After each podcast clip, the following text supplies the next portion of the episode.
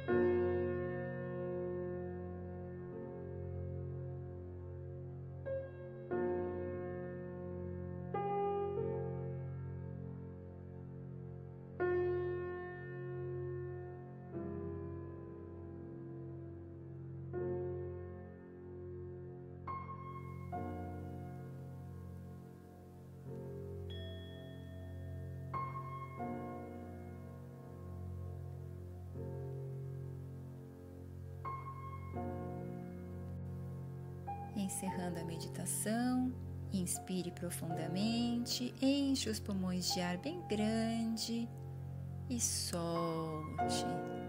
Mais uma vez, inspire profundamente, enche os pulmões de ar bem grande e solte.